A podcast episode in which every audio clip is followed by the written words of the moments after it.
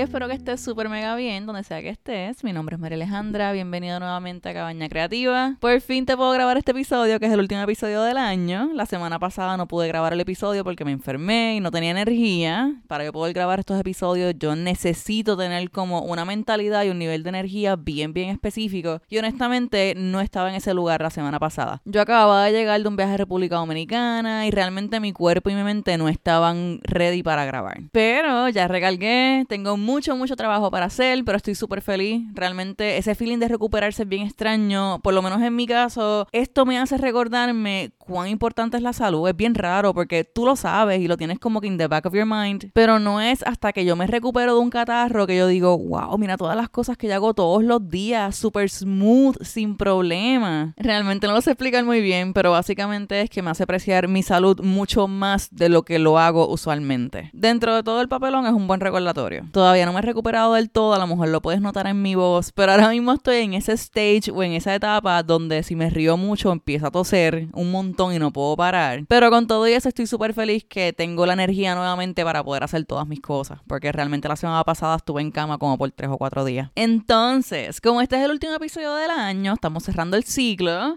creo que es buena idea convertirlo en el episodio de despedida de año como oficialmente. Un episodio que tú puedas regresar a él todos los años, no es un episodio para despedir este año específico. Lo que te quiero decir es que no importa el año que sea, vas a poder regresar aquí, a regresar a este episodio, como para refrescar la memoria y motivarte para planificar y organizar el año entrante o cualquier etapa de tu vida en que te encuentres. No tiene que ser únicamente si estamos cerrando el ciclo. el tema o los temas que quiero hablar realmente, porque son varios, entre comillas, son cositas que todos conocemos, pero con otro twist, como que de otra manera. Obviamente todo el mundo ha escuchado sobre las resoluciones de año nuevo, las metas o las cosas que quieres cumplir para el año entrante. Y en mi opinión, para esto hay cuatro grupos de personas. Número uno, el grupo número uno están los que hacen la lista, no la cumplen y realmente no les importa.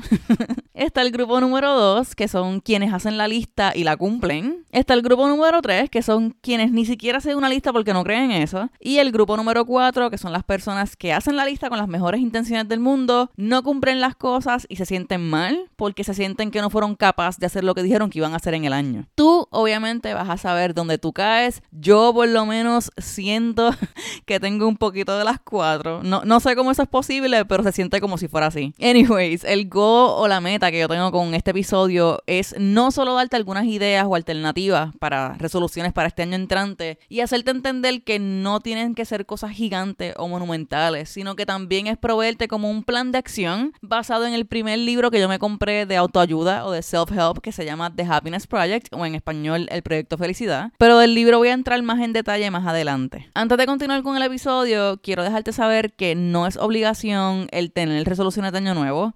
Mientras estaba buscando información sobre este tema, me encontré con que supuestamente el 62% de las personas se sienten presionadas a tener una lista de metas que quieren cumplir. También encontré que son más las mujeres que los hombres quienes se sienten presionadas a tener una lista de resoluciones de año nuevo. Lo comparto contigo porque lo encontré súper interesante, yo no sabía estos datos. Pero lo que te quiero decir es que no es una obligación. Yo el año pasado lo menos que estaba pensando era en tener una lista de resoluciones para año nuevo y simplemente yo este año me dejé llevar por todos los cambios que han aparecido frente a mí y de esa manera en un año mi vida cambió por completo, del cielo a la tierra. Pero a la misma vez en verano, que fue a mitad de año, yo hice un mood board de las cosas que yo quería que pasaran en mi vida, cosas que quería cambiar o mejorar en lo que quedaba de año. Y ahora mismo que estamos cerrando el ciclo, cumplí todo. Bueno, me queda una cosa por cumplir. Y lo comparto contigo porque eso puede ser algo que te pasa a ti también, que no tengas nada, no tengas ningún tipo de plan y a mediados del año tú digas, sabes que ahora sí sé lo que quiero y de lo que falta de año yo quiero cumplir estas cosas. Pero de todos modos, si crees en las resoluciones o no, las cosas que te voy a compartir creo que te pueden ayudar en todo el año, no solamente para despedirlo o empezarlo. Cuando uno habla de las resoluciones de año nuevo, las clásicas siempre son que si hacer ejercicio, que si ahorrar más que si viajar.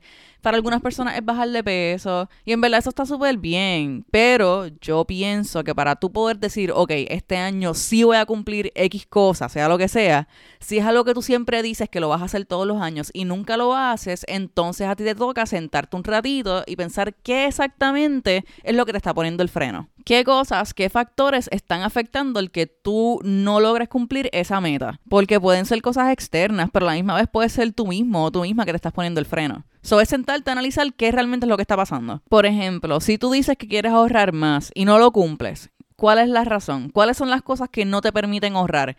Maybe es que comes fuera todos los días, maybe estás pagando todos los streaming services que existen maybe te compras un café todos los días, pero, o sea, estos son ejemplos, pero ya entiendes por dónde es que voy. Es más, sentarte a analizar qué es lo que está pasando, que cuáles son tus frenos y en vez de tirarte de pecho, como decimos aquí en Puerto Rico, a las resoluciones, a las mismas resoluciones todos los años, si ves que no las cumples, entonces tienes que meterte un poquito más a la raíz. Porque a lo mejor lo que te toca hacer es pivotear un poquito y simplemente fortalecer algunas cosas para que esas cosas que fortaleciste te ayuden a cumplir esas resoluciones o esas metas que tienes para este año. Hablándote de esto me acuerda mucho al proceso de filmación. Como yo trabajé por varios años en una casa productora haciendo animaciones, yo pude ver de principio a fin el proceso para hacer anuncios de televisión. Y para hacer una filmación, sea una película, un cortometraje, anuncio, lo que sea que tenga que ver con filmación en general, el proceso tiene tres pasos base. Obviamente dentro de esos tres pasos hay un chorro de pasos pequeñitos, pero estos tres pasos son la preproducción, la producción y la postproducción para que la producción vaya lo más smooth posible, entre comillas, porque siempre surgen paperones, tienen que hacer una producción y planificar todos, todos, todos los detalles. Ahí es que se cuadra cuánto dinero necesitan, quiénes van a llamar para trabajar, se hace la planificación de cada tiro de cámara, el vibe, la energía, se hacen 20 mil cambios mil veces, etc. Hay películas incluso donde la preproducción y la planificación dura más de 5 años.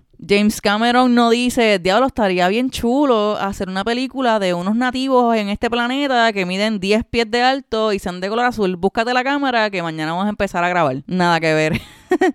es un proceso bien, bien, bien extenso y todo es para que el proceso de la producción sea un poquito más fluido, más o menos. Realmente es para que todo funcione, entre comillas, como se supone que funcione. Lo mismo es con una casa. Tú no puedes decir, ah, mira, yo quiero construir una casa y empiezas a comprar bloques de cemento y vas por ahí al gareta a construir sin planificar. Tú tienes que hacer un plano. Tienes que planificar dónde es que van a ir los cables eléctricos, dónde van a estar las tuberías para el agua, todo. Tienes que planificar todo antes de empezar a construirla. Es lo mismo tú tienes que saber con cuáles cosas o herramientas son las que tú cuentas. Y me refiero, cuando hablo de herramientas, me estoy refiriendo más a tu motivación, a si tienes ganas de pasar por un cambio, porque no siempre uno tiene la energía para estar cambiando todo el tiempo, tu cansancio, etcétera. Es más para que, como dije ahorita, tú sepas si tienes las herramientas contigo para poder cumplir esas metas que tú quieres cumplir o si simplemente este año lo que te toca hacer es fortalecer las herramientas o adquirir herramientas nuevas para entonces dentro de un año o dos años tú sí puedas cumplir esas metas. Vamos a suponer que tú quieres empezar a ir al gym porque quieres mejorar tu salud física, pero a ti no te gusta el gimnasio. A lo mejor tu primer paso es salir a correr una pista, enamorarte del feeling o la sensación que ganas al momento de hacer ejercicio. Y entonces a lo mejor eso te motiva a decir, ¿sabes qué? Yo quiero algo más, voy a empezar a ir al gym es ir poquito a poco moviendo piezas para que ocurra este cambio mental, porque no todo el mundo le funciona tirarse de pecho a algo. Y este cambio mental a lo mejor surge súper rápido, a lo mejor tú sales a correr una pista y dentro de seis meses tú dices, ok, quiero ir para el gym. Y a la misma vez puede ser que te pase dentro de un año o dos, o sea, puede ser que te tome tiempo. Es saber, entender y conocer que no todo el mundo funciona de la misma manera y que tu timing y tus motivaciones no van a ser las mismas que el resto de las personas. Yo una vez hablé de esto contigo. Mi motivación para comer saludable es porque yo me quiero sentir bien. A lo mejor la motivación para otras personas de comer saludable es porque quieren bajar de peso. Es conocer cuáles son tus motivaciones y agarrar eso y no dejarlo ir, irte por ese camino. Por eso yo encuentro que es una súper mega buena idea el que antes de que se acabe este año, tú te sientes un rato y pienses en todo lo que te trajo el año, todo, o sea, lo bueno, lo no tan bueno, las cosas que te marcaron, cuáles fueron las lecciones, qué cosas vas a repetir, qué cosas quieres que se queden, qué vas a dejar ir, qué fue lo que aprendiste de ti este año, eso es súper importante, qué hay diferente en ti en este año en comparación con el año anterior, qué herramientas te trajo este año para que tú puedas añadir en tu cajita de herramientas qué herramientas quieres adquirir. A mí me sirve muchísimo el visualizar todas mis habilidades, mi mentalidad, mis actitudes como herramientas, literalmente como una caja de herramientas, martillo, destornillador, alicate, taladro, lo que tú quieras, porque realmente todas estas cosas te ayudan a construir tus metas, te ayudan a construir el camino para que llegues a donde tú quieres llegar. Pero anyways, ahora te voy a compartir algunas resoluciones que podrías tener para este año nuevo. De nuevo, no tiene que ser para empezar el año, tú puedes utilizar todas estas herramientas en cualquier momento del año que tú te sientas ready. Número uno es dejar algo ir para dejar algo nuevo entrar. Imagínate que tu vida es una caja y esta caja está llena de cosas hasta arriba, que si tú le añades una cosa más, la caja se va a romper. ¿Qué cosa tú sacarías de esa caja para liberar el espacio para que entre una cosa nueva. ¿Cuál es la cosa que va a entrar? Ni tú ni yo sabemos. Nadie sabe. Pero tienes que sacar algo para liberar el espacio, para que ese espacio esté disponible. No tiene que ser nada monumental. No es que vengas y mañana renuncies a tu trabajo. No, no tiene que ser nada gigante. El punto es que dejes algo ir porque todo el mundo tiene cosas en su vida que realmente no pintan nada y están ahí porque, qué sé yo, por costumbre, porque siempre han estado ahí y ni siquiera te has dado cuenta. De nuevo, puede ser algo bien pequeño, pero vamos a hablar claro. Cuando yo te dije esto, eso tú lo sabes y yo también lo sé. Cuando yo te dije esto, tú sabes que llegaron cosas a tu mente. A lo mejor no son cosas que quieres aceptar y no son cosas que tú quieres pensar que quieres dejar ir, pero por algo las pensaste. No voy a decir más nada. La número dos es bien similar a esta que te acabo de compartir, pero es un poquito más micro. Vamos a cerrar el embudo un poquito. Y es que reemplaces un mal hábito con uno bueno. Otra cosa que se diferencia de la primera resolución es que aquí tú sí vas a saber cuáles son las cosas. Aquí sí tú sabes lo que vas a dejar ir y también sabes lo que vas a dejar entrar. Mi recomendación, obviamente tú haces lo que tú quieras. Mi recomendación es que tengan que ver con el mismo campo. Por ejemplo, esto es un ejemplo. Si tú quieres eliminar el hábito de tomar mucho refresco, reemplázalo por tomar mucho más agua de la que ya toma. ¿Entiendes lo que te digo? Que está como que más o menos en el mismo plano. Yo pienso que de esa manera puedes mantener ambas cosas. Puedes mantener lejos el mal hábito y puedes mantener cerquita el buen hábito. Pero tú sabes lo que te funciona a ti. Esto solamente es una recomendación. Resolución número 3 es que busques algo en tu vida que quieras mejorar. No es que busques algo nuevo, es algo que ya tú tengas, ya algo que tú sepas hacer, algo que ya tú tengas contigo, simplemente que lo quieres mejorar, lo quieres pulir. Esto puede ser un hábito, puede ser un espacio, puede ser una actitud, puede ser una habilidad, lo que tú quieras, simplemente que la pulas. Resolución número cuatro que quiero compartir contigo es que aprendas algo nuevo que te funcione, que te ayude. Porque obviamente esto añadiría otra herramienta a tu cajita de herramientas. Te voy a dar un ejemplo. Para mí, este año yo quiero enfocarme en aprender a sembrar comida. Yo no sé por qué rayos, a mí se me hace bien fácil. Yo puedo multiplicar todas las plantas, todas las flores, todo, todo. Como tiene que ver con comida, sean vegetales, sean frutas, se me hace bien, bien difícil. Yo no sé si es porque estoy tan y tan pendiente a que se me den, que las cuido demasiado y se mueren. No sé qué es, pero este año quiero pulir esa habilidad porque obviamente me sirve. Voy a estar sembrando mi propia comida. A la misma vez hay cositas en mi negocio que sí quiero pulir. Aprender a trabajar con Excel o con alguna de estas plataformas que me ayuda a contabilizar todas mis cosas, mis productos, el dinero y demás. So hay cositas que no necesariamente son las más divertidas, pero sí te ayudan. Se añade una herramienta más a tu cajita de herramientas. A lo mejor es una de estas cosas puede ser el aprender a llenar tu planilla, tus taxes. Es aburridísimo, pero te funciona, te va a servir. Construir un panel solar, qué sé yo, yo estoy aquí diciendo cosas al garete, pero entiendes como que algo que tú sepas hacer que te ayude en un futuro o actualmente. Resolución número 5 que quiero compartir contigo es eliminar un gasto, solamente un gasto. Y a esto me refiero a si tomas café todos los días fuera de tu casa, que sé yo, que vayas a X tienda a buscar café todos los días, eliminar eso y hacértelo en tu casa. Si tienes todos los streaming services, como dije ahorita al principio, a lo mejor quedarte con dos o quedarte con uno, con el más que utilizas. Si tienes como costumbre el comer fuera, a lo mejor eliminar ese hábito o simplemente comer fuera solamente un día a la semana. El punto es que elimines un gasto solamente. Yo pienso que algo que ayuda muchísimo a tú ver cuánto tú gastas en boberías al día o semanal es literalmente hacerte el cálculo, ok, ¿cuánto yo gasto en X cosa a la semana? Y eso multiplícalo por 4, porque obviamente 4 semanas es un mes. Y eso lo multiplicas por 12 y ahí tú vas a ver una cantidad exorbitante de dinero que tú vas a decir, Dios mío, mira todo lo que yo gasto al año en esto cuando lo puedo hacer en mi casa. Nosotros hicimos este ejercicio en verano y calculamos cuánto nosotros gastamos comiendo fuera en tres meses. Y la cantidad fue ridícula, ridícula. Ahora mismo, que yo creo que yo lo he nombrado en otros episodios, ahora mismo nosotros llevamos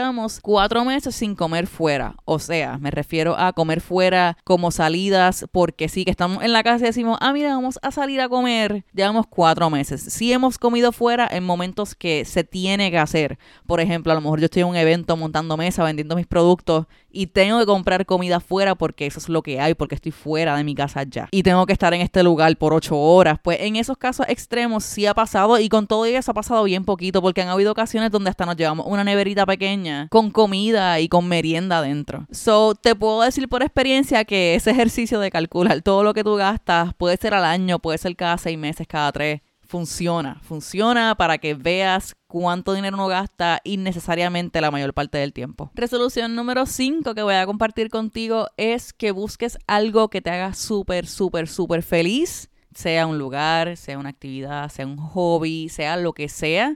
Y proponte hacer eso diariamente o semanalmente, aunque sea por 30 minutos al día, si decides hacerlo diariamente, aunque sea por 30 minutos. Simplemente que saques un ratito para eso, aunque sea semanal. Si es estar con amistades, saca un rato para estar semanalmente con tus amistades. Si es ir a la playa, pues busca ver cómo puedes ir a la playa si es diariamente. Yo llego a un punto en mi vida, hace, hmm, maybe como 6 años atrás, yo iba a la playa todos los días antes de ir al trabajo. Y a mí me encantaba, me encantaba, pero después me cambié de trabajo y ya la playa no me quedaba en ruta. Así que pues tuve que eliminar ese hábito. Anyways, el punto es que busques una cosa que te haga feliz. Qué sé yo, montar rompecabezas, pintar, lo que sea, algo que te haga feliz y haz eso, aunque sea 30 minutos al día y si pues no puedes porque, qué sé yo, trabajo o falta de tiempo, por lo menos una vez a la semana. Permítete divertirte porque yo sé que uno después de viejo es bien, bien difícil con el trabajo, con todas las cosas que uno tiene que hacer, con todas las responsabilidades, es bien, bien difícil. Y a veces uno se siente como una máquina que no puedes apagar, como que tú sigues y sigues automático, vas por ahí para abajo automático. Así que por lo menos mínimo una vez a la semana saca un ratito para divertirte, para hacer lo que tú quieras hacer que te haga feliz.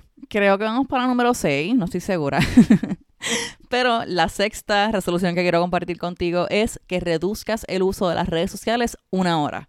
Si, por ejemplo, tú acostumbras a estar ocho horas, esto es un ejemplo, pues entonces intenta estar siete horas solamente. Intenta reducir una hora al tiempo que usualmente tú usas las redes sociales. En ese caso, ya tienes una hora más a tu favor al día, ya sea para descansar, sea para hacer eso que tú dijiste que te hace feliz, tienes una hora más para hacerlo, sea para aprender una cosa nueva, etcétera. Vas a tener una hora más a tu favor para hacer lo que tú quieras. Y para acabar con las alternativas de resoluciones que voy a compartir contigo hoy, es que construyas un Bad Day Fund o un fondo para días malos que tengas como un bolsillito de dinero para cuando tú no te sientas bien. Me explico, yo no sé si a ti te pasa, pero por lo menos a mí, cuando yo no me siento bien, yo lo que quiero es salir de mi casa, a lo mejor meterme en una librería, estar un par de horas en las librerías, hojeando libros, comprarme libros, a lo mejor después ir a una tienda de segunda mano, estar horas verificando a ver si encuentro algo que sea para mí, a lo mejor después salir y comprar sushi, después llegar a mi casa y empezar a ver películas, que todo suena súper chulo, pero la realidad del caso es que para todas estas cosas que yo te dije, hace falta dinero. So, si tú decides tener como ese bolsillito, esos ahorros para esos días que tú no te sientas bien, tú, esos días que no estés en la tuya, que tú digas, Dios mío, o yo tengo que irme de aquí, tengo que hacer cosas porque si no voy a estar en un bad trip por un par de días, pues vas a tener la libertad de salir y gastar el dinero que quieras gastar, sea la cantidad que tú quieras, sin la preocupación, porque a mí me ha pasado anteriormente que yo digo, ah, sí, hoy me siento mal, voy a hacer, usualmente son las cosas que te dije ahora y después estoy con la preocupación de que gasté esa cantidad de dinero. Así que estoy tapando un problema con otro problema. Pero si tienes como esos ahorros para esos días que, o sea, tiene que ser algo grande, no es que tú digas, ah, sí, estoy cansada o cansado, voy a gastar chavos, no.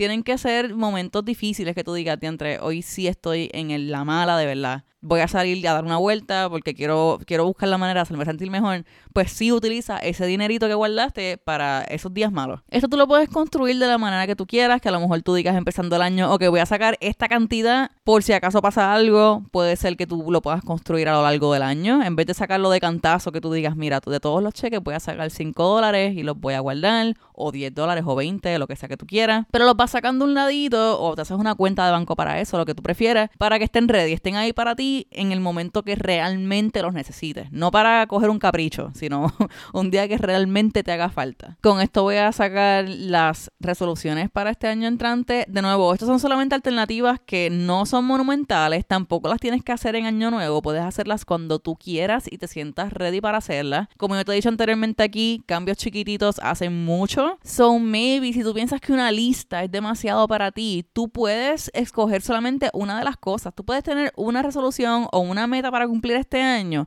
y simplemente te concentras en mantenerla y ya. Pero anyways, el libro que te comenté al principio del episodio, The Happiness Project, como te dije, yo lo compré porque lo vi en una tienda y me gustó el tema. Realmente yo no estaba buscando ningún libro de self-help en el momento, pero ese fue el que me introdujo a este campo o esta rama de lectura. En este libro, la autora, que by the way su nombre es Gretchen Rubin, decide hacer como una investigación basándose en teorías de filósofos y estudios científicos sobre cómo ella podría tener una vida más feliz de la que ella tiene. Porque ella decía que ella estaba consciente, ella sabía que ella tenía todo lo que ella quería, ella tenía su carrera, ella estaba felizmente casada, ella tiene sus hijas, ella tenía todo. Y con todo y eso, ella se sentía como que le faltaba algo, pero ella no sabía qué. So, ella decidió darse la tarea de investigar y hacer pequeños cambios a lo largo de un año para apreciar su vida y disfrutarla más. La razón por la cual yo quise nombrarte este libro es porque ella decidió hacer un cambio mensual. Ella se enfocó en un cambio cada mes. Que yo encuentro que eso es una súper mega buena alternativa. En vez de decir, mira, esto es todo lo que quiero hacer en este año, lo voy a empezar hoy todo de cantazo, simplemente tú puedes decidir cambiar una cosa al mes. Y así se siente mucho menos abrumador y mucho más realista. Y al final del año tú puedes decidir con qué cambios quedarte y cuáles modificar o cuáles simplemente dejar ir. Este libro cada capítulo es un mes y un cambio que ella hizo. Te explica todo. Si hizo X cosa fue porque leyó en algún lugar que X estudio dijo que era beneficioso. Y es bien funny porque ahora yo diciéndote esto, estoy cayendo en cuenta que este podcast es exactamente igual. Así que a lo mejor yo inconscientemente estoy haciendo contigo lo mismo que hizo este primer libro de self-help conmigo. Es bien extraño, qué curioso.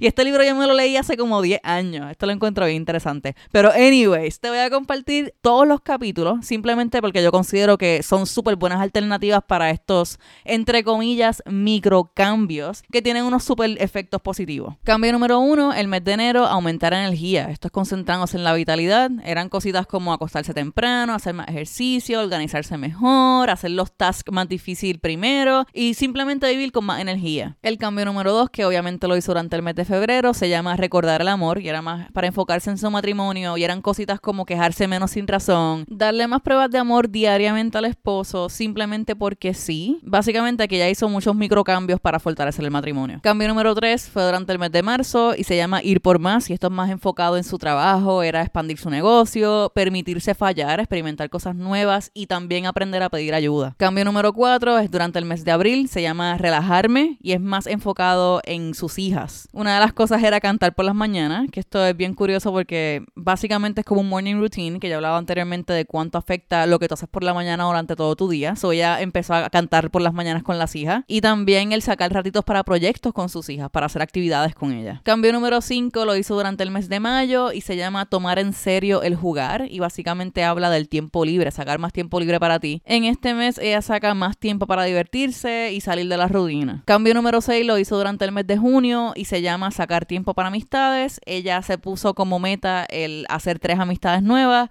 el no hablar mal de la gente y ella hacer los planes para salir con amistades en vez de esperar a que le inviten. Cambio o capítulo número 7 lo hizo durante el mes de julio y se llama Comprar felicidad. En este capítulo ella se enfoca en el dinero. Aquí ella habla de cómo ella intentó solamente de comprar cosas que sean 100% necesarias y regalar lo que ya no le sirve. Cambio número 8 lo hizo durante el mes de agosto y se llama Contemplar los cielos y esto es más enfocándose en su espiritualidad. Gretchen empieza un journal de agradecimiento y entonces empieza a imitar a algún maestro espiritual. Cambio número 9 lo hizo durante el mes de septiembre y se llama Buscar algo que me apasione. Esto es más enfocándote en los hobbies. Ella se propuso aprender algo nuevo e ignorar los malos resultados. Cambio y capítulo número 10 lo hizo durante el mes de octubre y se llama Prestar atención. Esto es más enfocado en mindfulness, en estar consciente. Para este mes ella se propuso estimular la mente de manera diferente y mantener un journal de alimentación. Para eso mismo, para ella estar más mindful de las cosas que ella estaba comiendo diariamente. Cambio número 11 lo hizo durante el mes de noviembre y es mantener un corazón contento. Ese es el nombre del capítulo y se enfoca más en la actitud. Es más en reírse más y en fortalecer sus modales. Y para finalizar, el capítulo 12 durante el mes de diciembre se llama Campamento Perfección, que es obviamente ella discutiendo sus resultados de todos los cambios que ella hizo durante el año, cómo fortaleció todas sus relaciones, no solamente con su pareja, con sus hijas, con sus amistades, sino con ella misma. Pero anyways, como te dije al principio, este episodio yo lo estructuré de una manera para que lo puedas escuchar en cada cierre de ciclo o en cada despedida de año, o no necesariamente cada despedida de año, lo puedes escuchar cuando sea que tú te sientas ready, si necesitas motivación o quieres cambiar algunas cositas, pero no quieres hacer estos cambios gigantes y quieres empezar por cosas pequeñitas. Lo estructuré de esa manera para que puedas regresar aquí y refrescar la memoria. Espero que este episodio te haya motivado, te haya servido de algo. Si el tema de resoluciones de año nuevo te da ansiedad, yo espero que también te haya ayudado con eso. Que sepas que ningún cambio en tu vida tiene que ser monumental para que sientas mejoría